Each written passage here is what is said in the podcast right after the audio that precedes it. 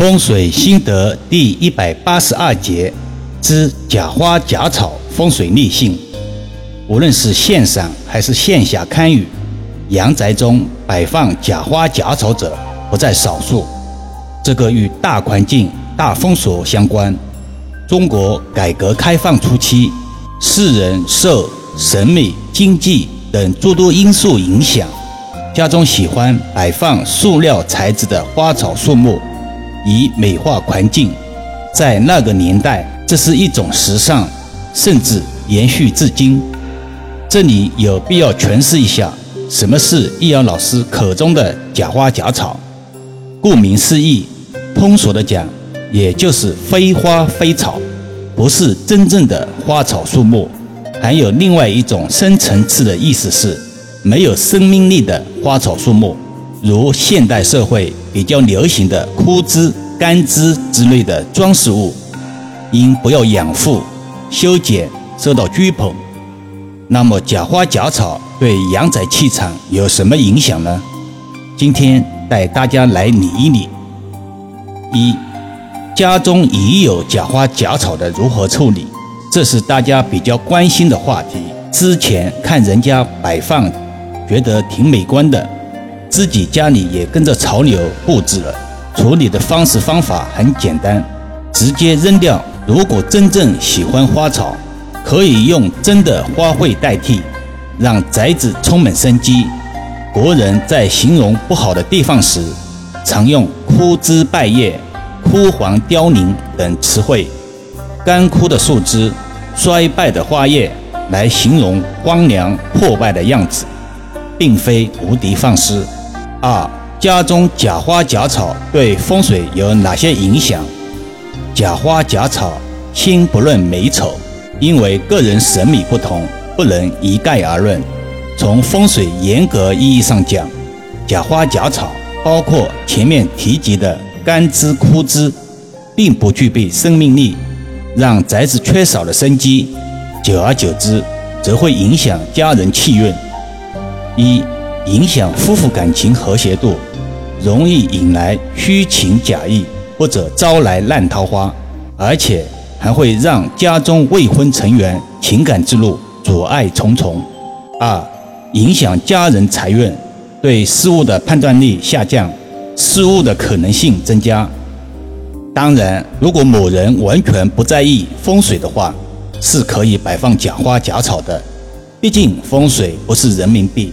不可能让所有的人都喜欢，但从风水角度来说，假花假草都有着不利的磁场，非常不建议摆放。这也是易遥老师一直以来分享短音频的初衷，帮助能够接受帮助的人。信仰、思维、观念都存在差异，没有对错之分，人与人之间也是同样如此。不要试图去改变别人。能改善的只有自己。有些朋友几年不见，同样想念；有些朋友数载未逢，见面就斗，气场使人也。提到气场，个别益友认为这是个虚无缥缈的东西，不足为信。今天易遥老师讲一个关于气场的案例。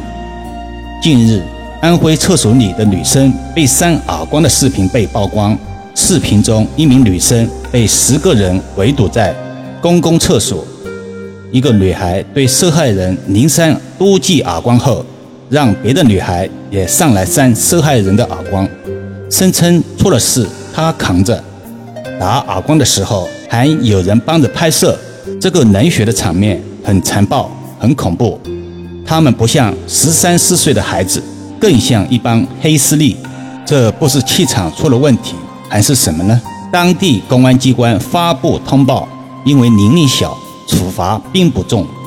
事实上，当这个女生站在那里被打，没有做出还手动作的时候，她的心已经伤到感受不到被打之痛了。无法想象，如果被打这么多耳光的是自己的孩子，会不会有心碎的感觉？觉得怎样才能平息愤怒、抚平创伤？易阳老师认为。唯有法治加大违法成本，否则伤害就会升级，危害就会更大。但是很尴尬，施暴的孩子，他们对同龄人伤害之后，收到的法治惩罚是微不足道的。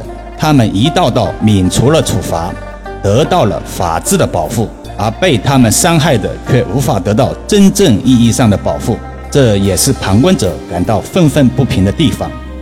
这里有两点必须要阐述：第一，严格来说，这不是霸凌，而是典型的刑讯滋事与暴力伤害。这些施暴少年受到法治惩罚的严厉程度，决定着对他们本人。对身边孩子的保护程度，否则这些孩子不会对法律有所敬畏。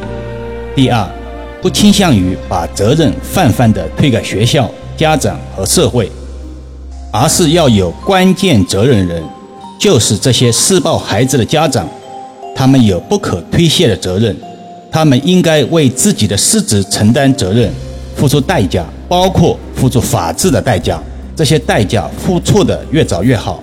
否则，一旦让施暴少年变成施暴青年，对社会、对家庭的危害就更让人心寒了。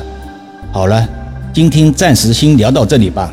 更多分享，请至医药文化主页收听、点评、转发、收藏，或者搜索关注公众号“医药文化”。